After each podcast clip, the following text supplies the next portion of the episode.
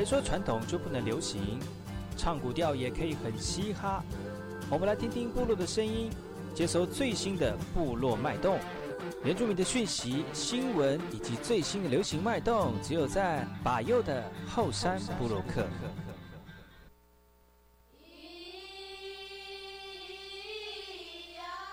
来好，这里哥哥马波东，印尼多吉大好，赶快去把右告诉马来。大家好，我是把右，欢迎收听今天的后山部落客。节目开始之前，送上第一首歌曲给所有听众朋友。听完歌曲，就进入我们今天的后山布洛克。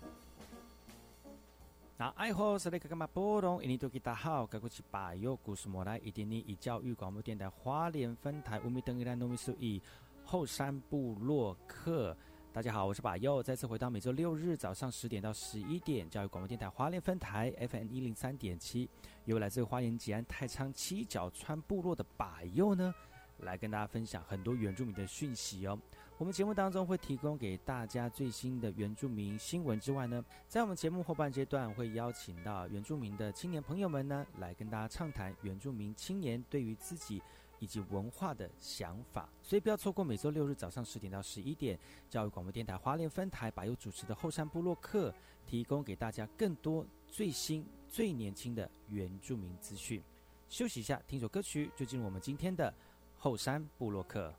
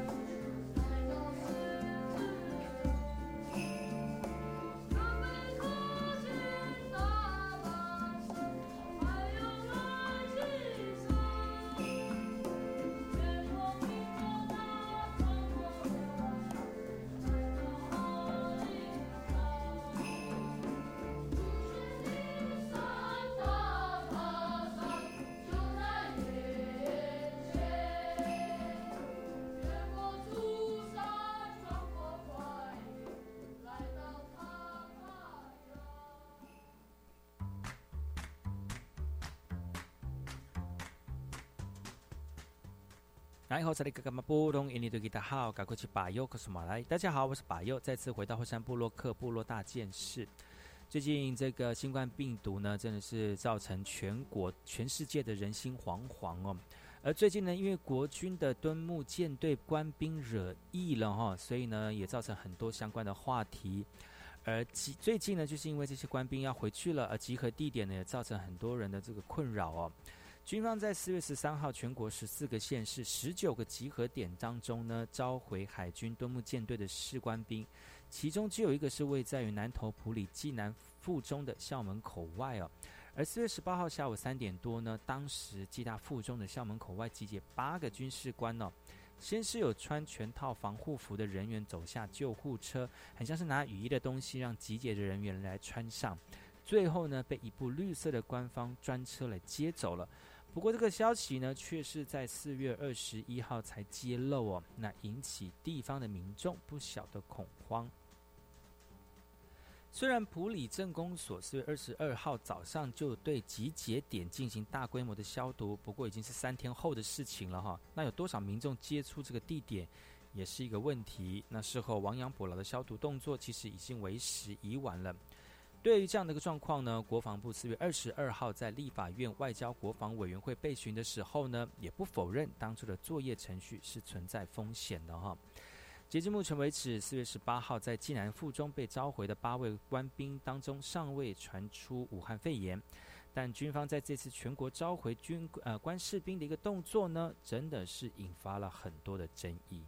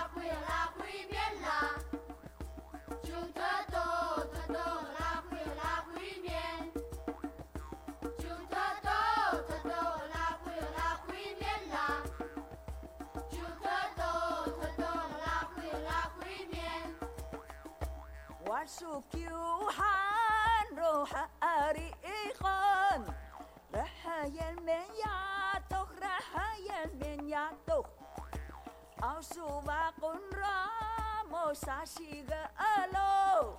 شغالوا ما سلوحي وجراحة يمين موسى سلوحي سلوحي راها يمين ياتو موسى سلوحي سلوحي راها يمين ياتو موسى سلوحي سلوحي راها يمين ياتو موسى سلوحي سلوحي راها يمين ياتو جوك سوبا ما ياتو mana Regeh kakinlingan mamu kukinlingan mamu. Repesan su iu teta singa merekes. Merekes pinmu ya belak galan pela. Eshiyo keshan mien na bulyo Eshiyo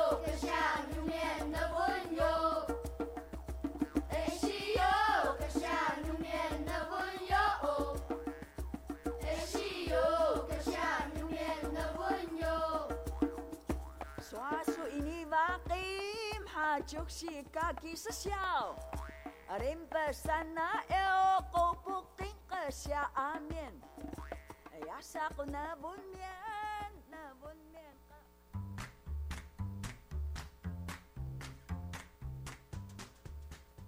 哎，我是布隆，印度吉他好，嘎克是巴友，我是马来。大家好，我是巴友，再次回到后山部落，克部落大件事，来跟大家聊聊原住民的相关讯息。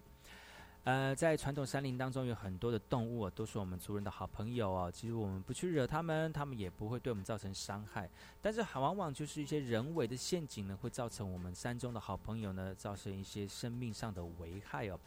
最近呢，台东海端锦屏山区的黑熊误踩陷阱而造成骨折了，呃，领管处就派员来抢救喽。而到达现场的时候，发现到我们这个黑熊它的左前脚已经明显断了三指啊。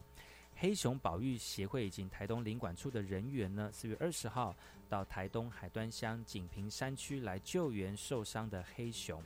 那兽医呢，紧急为我们黑熊来做伤口的清创哦。但是因为多处伤口已经严重坏死了，只能立刻搬运下山来送往平科大这个收容中心来进行救治哦。台东领管处就说了啊，其实现场发现到我们的黑熊乳房长那个肿胀分泌乳汁，判断还是在哺乳的母熊。而最近呢，很多在花东地区黑熊误闯部落的事件，也降也降也降低了民众误捕台湾黑熊的可能。那未来呢，也会推动改良精准的猎具，希望降低陷阱误捕黑熊的一个几率哦。议员就表示了哈，台东花莲是台湾野生动物最丰富的一个地区，但是因为传统禁忌呢，族人狩猎就不会刻意的捕捉我们黑熊。那也希望未来政府能够跟部落合作，共同保护濒临危险动物的物种——台湾黑熊。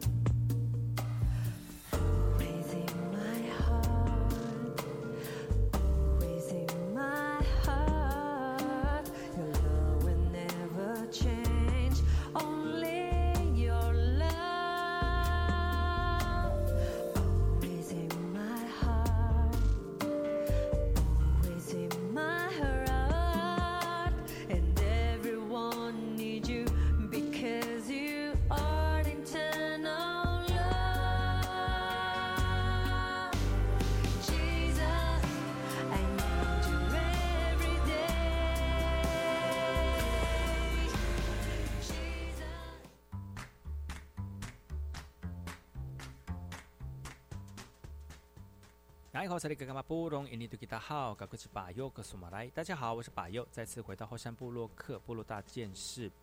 最近就有一个影片说着，我们蓝屿的这个小朋友呢，穿的传统服的影片被下架了哈。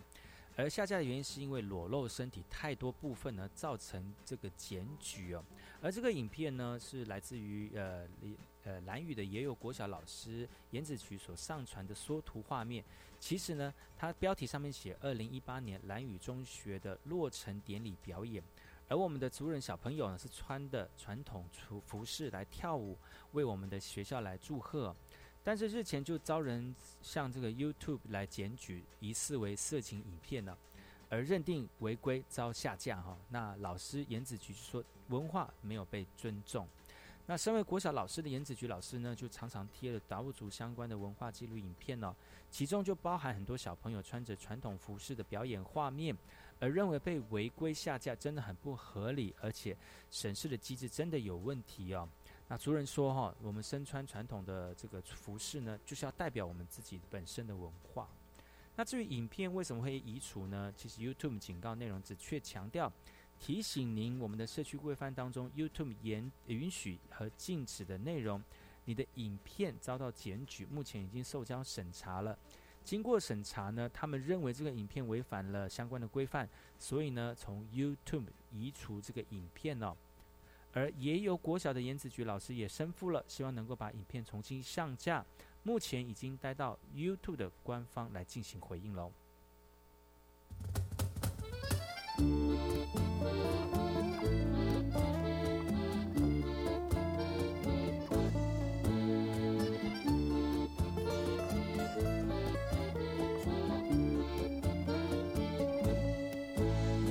那一那一那一组爱豆，那一组爱豆，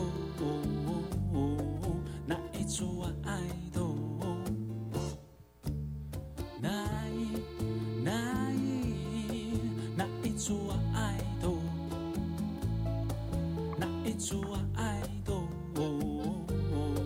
那一组爱豆。呀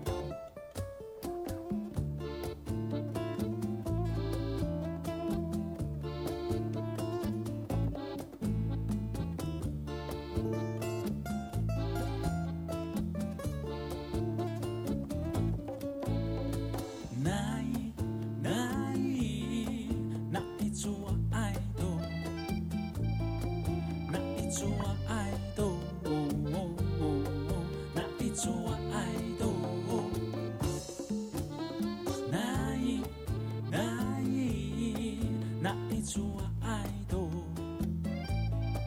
哪一组啊爱豆哦哪一组啊爱豆哦亚分离啊安娜哦一给说啊了才开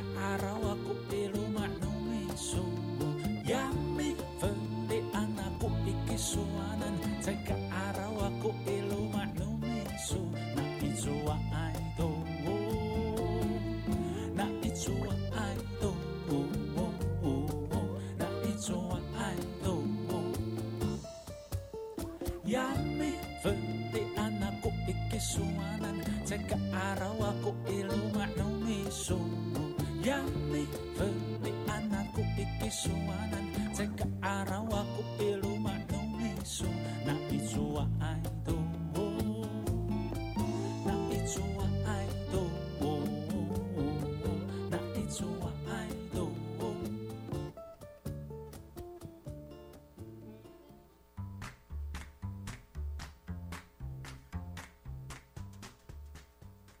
哎，好，萨利格格马布隆，印尼多吉达好，该过去巴佑，格苏马来，大家好，我是巴佑，再次回到火山部落克部落大件事。七八月份呢是阿美族各个部落办理丰年祭的时间呢、而东河乡公所在四月二十一号特别召开研商会议，来询问各个部落今年丰年祭是否照常举办或延期，甚至停办呢、目前呢，东河乡十个部落里面有九个部落倾向于停办。都兰部落因为今年的丰年祭适逢领导人年龄阶级的职务交接年，是否如期举行哦？那领导人表示了，五月二号将召开部落的会议来决议哦。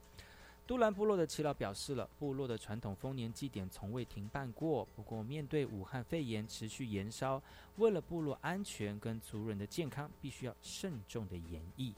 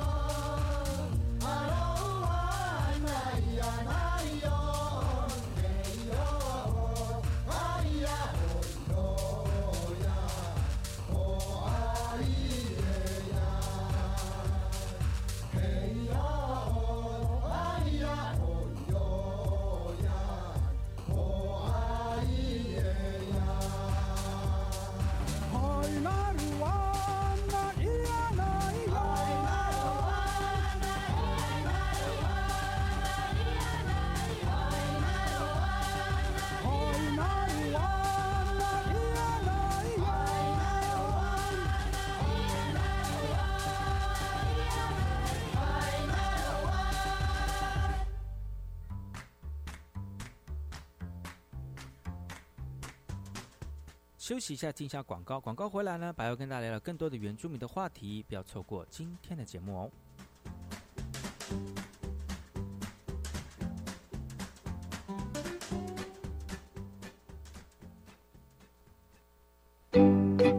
Magic English Window on the World. I'm Lina，我是 Lina 老师。 I'm Joe，我是 Joe 老师。We're gonna have a live stream on our national education radio. 四月二十七日， 在教育电台生动全世界粉丝团，我们要直播喽。Our topic is World Earth Day. 我们的主题是世界地球日，Don't forget to call in. 别忘了要 call in 进来和我们互动哦。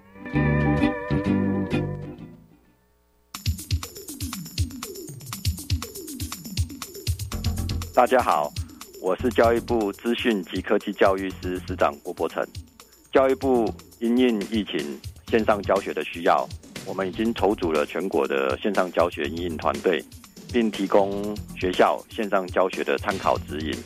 并且进行了硬体设备的增购调配，透过公司协力会诊公部门及民间的资源，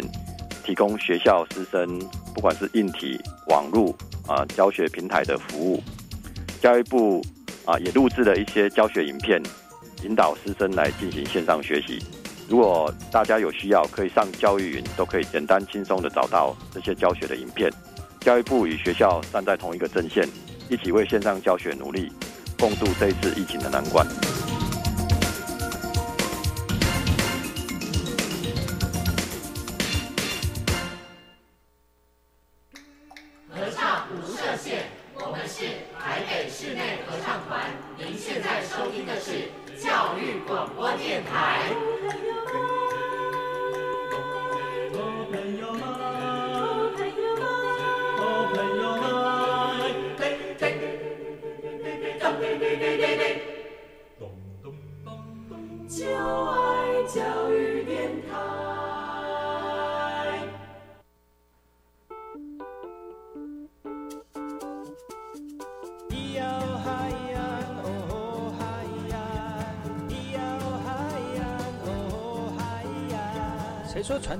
的流行？唱古调也可以很嘻哈。我们来听听部落的声音，接收最新的部落脉动、原住民的讯息、新闻以及最新的流行脉动，只有在把右的后山部落克。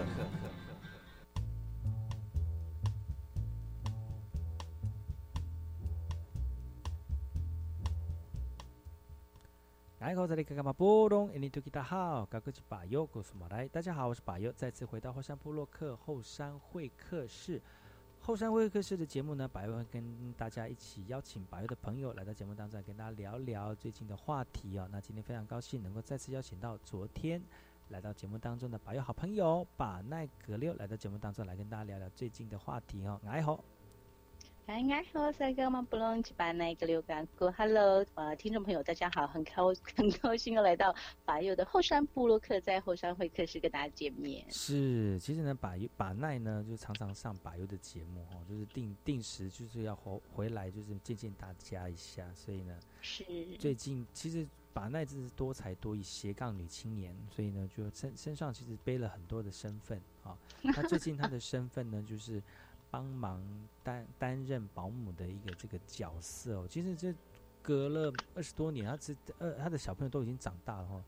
隔嗯了二十多年再带小孩，其实也是一个非常不同的经验。那最近，那昨天也跟大家分享他很多带小朋友的一个经过，还有嗯如何去调试。呃，曾经是一个事业场那个工呃呃站呃什么呃工山厂诶，不会讲话了，糟糕，就是在这个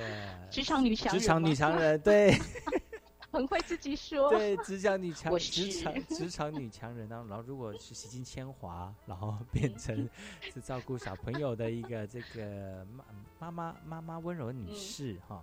那其实在，其实我我比较好奇的就是最近这个台北的疫情非常紧张哦，已经已经有那个呃这个市长已经想说有可能会有封城的一个一个状况出现了哈。那其实其实我们在台北部也有很多族人朋友，他们从事不管是不是有关于跟公众呃大众的一个工作哦，其实也你觉得在你看到我们的族人朋友们在面对这个疫情的时候，有什么样的一个态度吗？我觉得跟职业别会有一些些的不同诶，像我嗯有一些朋友啊，他是算是比较劳劳工阶级、劳动阶级的。那你知道劳动阶级他就是在户外嘛，可能就是钉板模啦，呃嗯大音架拉或者是就是对对对，然后然后这模啊，是，然后呢，还有就是可能呃高空的外墙的洗窗的师傅嘛，那他们因为都在户外，所以他们对于这个疫情，他们比较不会像我们一般可能在公司行号上班的，就每天要戴口罩，然后可能进出都要洗手。等等这样，他们可能就觉得他们还是维持他们原本的生活方式，倒不会有太多的改变。这是这一、这一部分的族人朋友。嗯那但是呢，另外一一批的族人朋友，可能他就是在嗯学校机关，或者是在、呃公司行号，嗯。那就是跟我们一般嗯在台北的汉人朋友是一样的，就是大家都是戴口罩，嗯。然后呢呃出入都会勤洗手，甚至像我自己的习惯，我就会随身带一瓶小瓶的那个酒精喷罐，因为嗯。你有时候可能不知道什么时候会要用到的时候，你又附近又没有的时候，刚好你自己随身携带，所以我觉得是跟职业别有关。那像我堂妹啊，她本身在开餐厅的，嗯。那呃，在疫情还没有这么严峻之前，大概就是过年前后嘛。过年前后，其实大家那时候有感觉，但没有到现在这种地步的时候，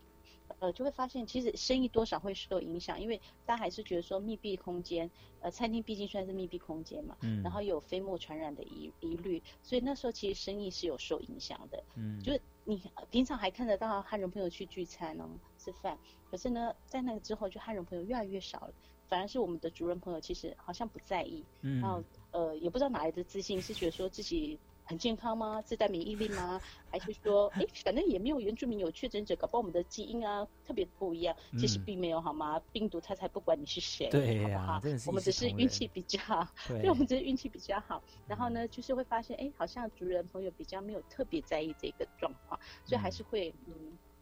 聚在一起吃饭。嗯那因为这个缘故，其实呃后来比较到了就是清明节前后开始就越来越严峻了嘛。嗯那餐厅生意也不好，后来我堂妹就把原本的那间密闭式的餐厅的地方就收了，她换到另外一个就是半露天的。啊，对，半露天的那种有点类似休闲广场，就餐厅怎么那么厉害，可以说收就收，然后说换就换？其实就换地方而已啦，他的所有的生财器具还是移到那边，因为他也知道说在那边做，那在那边做没有生意，你也是耗啊，哦那你倒不如换另外一个地方，而且刚好那个地方也是半露天的呃空、空间嘛，那比较不会有不会有那种密闭式的那种疑虑，所以我觉得有时候。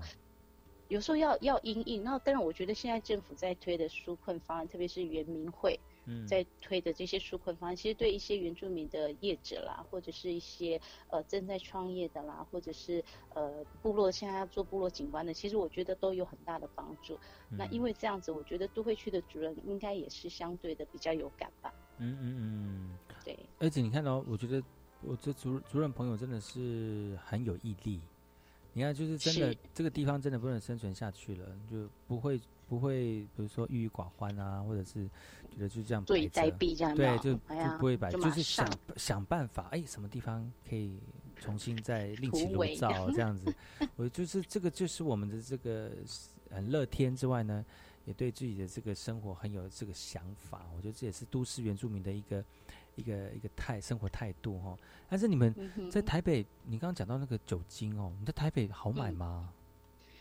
我觉得其实，在台北酒精跟口罩都没有那么好买，我觉得都要碰运气。像你知道吗？我们是呃口罩实名制从药房开始排队，嗯分单双号，然后到网络的 APP 可以网购，嗯到现在三点零可以直接插卡到便利商店买。嗯这个部分我从一开始到从药房排排不到，然后 App 呢，我就是呃特殊原因我也不知道怎么搞的，就嗯一直搞不好。嗯然后呢，我一直到昨天，哎，昨天四月二十二号，嗯当天开放，我就马上拿着我的健保卡啊去便利商店嗯预购了我的口罩。你看，已经隔这么久，我才已经三点零了才买到哎口罩，是不是？对呀，对呀，你就知道我多神奇了。你会你你会觉得就是终于买到口罩了，对啊，而且是很很轻松就买到了耶，我不用花不用排队，然后不用花心思，不用伤太多脑筋。那你不好奇我这一阵子的口罩哪里来吗？对呀、你怎么来的口罩？你知道我有鼻子过敏的状对况，所以其实在哦之前我就已经买了很多口罩就有。备着这样子。对，然后很珍哦惜，然后再来呢，我部落的爸爸妈妈非常的可爱，嗯，他们都每他们就是每隔一个礼拜很专心，还分哦，礼拜一是妈妈，礼拜四是爸爸，因为嗯单双号嘛哈，嗯然后去排队买口罩，然后买的口罩呢就留着。我说你们为什么不戴？我说你们文件站不是也要戴吗？有，我们都有戴口罩，他们戴的是他们自己的布的口罩，而且他还特别哦强调那个有那个什么哎呃负离子什么什么，我就啊，防护的功能了这样子，他们自己说有防护的功能。没错，然后他就把那些他去买的口罩，排队买的口罩哦，他嗯帮我们留下来。然后呢，就是我们回花莲，像上次清明节回去，我妈妈就拿了好多的口罩给我。哎，真 我想嗯怎么的，就口罩就很够用，而且其实我以前鼻子过敏，所以我大概呃一一张一个口罩啦，就可以用大概三天。嗯，如果除非我有很严重的打喷嚏，我可能嗯当天就要换掉。嗯但是如果就是还好，只是像这样子，就出门带隔绝的话，大概我可以用掉三呃一片可以用三天，所以我就觉得哎我还蛮幸运的。那关于酒精这个部分呢，因为我以前就本来就有习惯买酒精消毒家里，哦，那后来因为？酒精。呃，那个是另外的，那 个那个是在天气比较冷的时候会找一只鸡来补补。哇，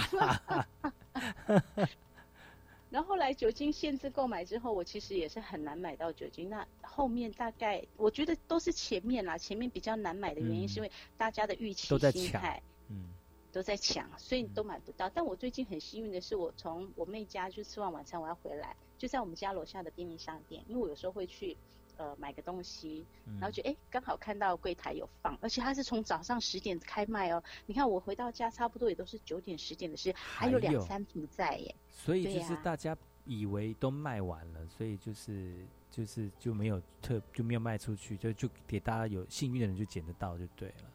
对，就要不然就是因为我们这间的我家楼下的便利商店，它刚好不是特别在拥挤的住宅区，它是在嗯饭店的旁边。那饭店现在又没什么人呐、哦所以我刚好就是很幸运，我已经连续带有三次，就是晚上回到家的时候，发嗯现就是柜台还会有一两瓶、两三瓶，我就带一瓶。那你哦看这三次，我就带了三瓶回家，三瓶就很够用，可对，以很够。用了，对，就很够用了。哇，因为其实很多朋友啊，就是我们花莲的人在买的时候，其实都会看那个买卖的买呃卖嗯贩卖口罩的地点，因为就有些地方嗯。就是大路口，或者是说比较多人去的一些药局，就是尽嗯量不要去那边排，因为那个时候就很多人在那那里。其实，在比如说在卫星卫星的周边呐、就是比如说在北浦啊，或者是在那个吉安的部分，有一些巷巷子内的药局，其实口罩啊、酒精都是量还蛮多的。其实我自己本身也很幸运啊，有朋友是当药嗯师的，看到他最近这这这一个这几个月这样子。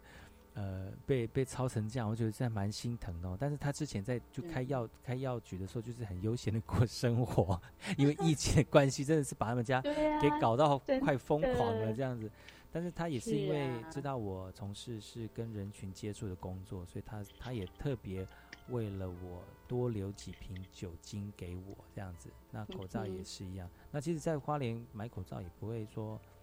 很不好，特别难了，应该对，嗯应该不会像台北这样。你知道台北在排队的时候，我就听我的朋友讲，他因为大人跟小孩的口罩是分开买，当时嗯一开始大人口罩跟小孩口罩是分开买，你知道吗？他刚好排到最后一个，然后他后面那个买不到，嗯，非常难过，非常伤心，排队排了一个小时多，号码后面还。买不到这样子。对呀、所以那时候其实我觉得一开始，呃，这样的一个心理，其实也造成社会氛围的一个恐慌。那我真的嗯要说，呃，我们的政府这次真的做得非常好。对，然后呢，我们的指挥官，我们的是那个陈陈时时中指挥官，嗯对我真的觉得他是一个，因为我这几天有看到一些呃，除了呃他在做疫情报道的那个新闻之外，另外就针对他这个人去说，他其实就是很人性的在处理疫情这件事情。嗯嗯嗯，而对呀、他说做不做不到就是做不到，然后他也不会说啊做不到他隐瞒，然后自己要夸大什么，不会，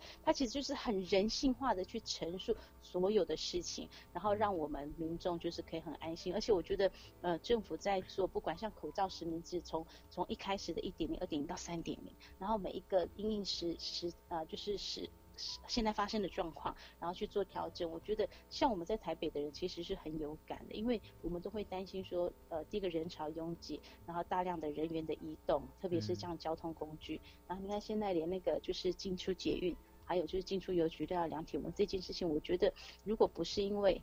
呃，我们的指挥官让安定民心，让大家不要那么互相猜测，其实我们的防疫才能够做得这么好。因为我觉得只要人心一旦出现了不信任，嗯，整个防疫的这个这条线就会崩解。像这次的那个战舰的事情就是一样的道理啊，所以我们还是要很有信心的，大家一起努力。对。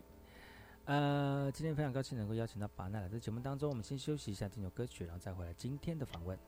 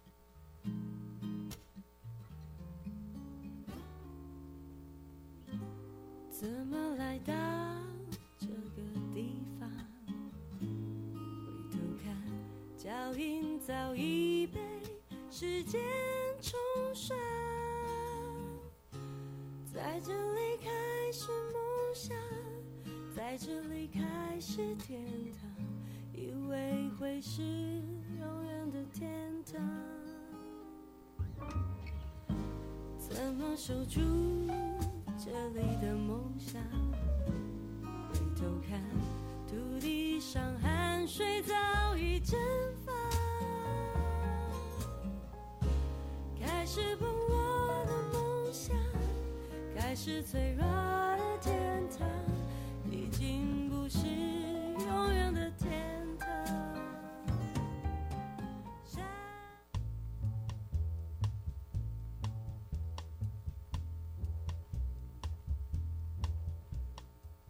来，好，这里干嘛波隆，印尼多吉大好，该过去巴佑，古苏马来，大家好，我是巴佑，再次回到后山部落克部落会客室，今天非常高兴邀请到巴的好朋友把奈格六来到节目当中，哎吼，哎呵，我是把奈。所以把奈现在人在台北啊，其实台北今天我们嗯聊的话题有有一部分也是跟这个疫情有相关的哈，其实台北算是是。对疫情最严峻，也没有讲严峻啊，就最紧绷的一个一个县市之一哈。那在我们台北新北市北北基，其实有很多的族人朋友们，他们面对这个疫情，有很多的这个因应对策。除了刚才讲到了，比如说，呃，把这个原本在密闭空间所这个经营的餐店、餐馆呢，就是移到比较适合。呃，比较安全的一个一个地方哦，或者是说，嗯，尽量不要出入那种公共场合，或者是去比较空旷的地方来聚会哈、用这种方式嗯来应应疫情哦。其实，呃，快到七八月份了，七八月份对我们的族人朋友来讲，特别是阿美族哈、这个传统祭典祭办理的丰年祭哦，其实也快到了哈、那在都会区里面，可能要到九月到十月才会有。那其实，在不原乡地区呢，慢慢在六月底呢，就会慢慢陆陆续续就会开始进行传统祭典祭仪的活动哦。那把那你自己本身的故乡是在那个那个花莲光复的沙老部落，嗯，嗯，那现在好像就慢慢有在讨论说，也那个丰年祭是不是会做个调整呢？你你那边的讯息是怎么样？嗯，我们就有在讨论嘛，因为主要是我们呃这次主办的阶层是我们上一个阶层，那我们这个阶层是协办，所以我们都蛮关心说这次的丰年祭是不是如期举行，因为丰年祭它毕竟呃参与的族人，包含族人还有观光客，可能就破百人了嘛。即便我们是在户外办，就是办户外的空间，嗯你还是没有办法维持那个社交距离，因为我们都要手牵手跳，啊，所以这是一个蛮蛮重要的事情。那我们在就是呃部落的群组里面有讨论，然后呢，他们也都是说呃部落的就是哥哥姐姐他们就在讲说，公所现在还在演绎，因为还嗯不是很确定整个疫情的发展嘛，所以还嗯在演绎，那就开始会有不同的声音出现啊，有的就说。啊，反正我们在外面呐、又没关系。然后还有的更夸张，就说啊，我们丰年期我们都会喝酒啊，所以没有关系。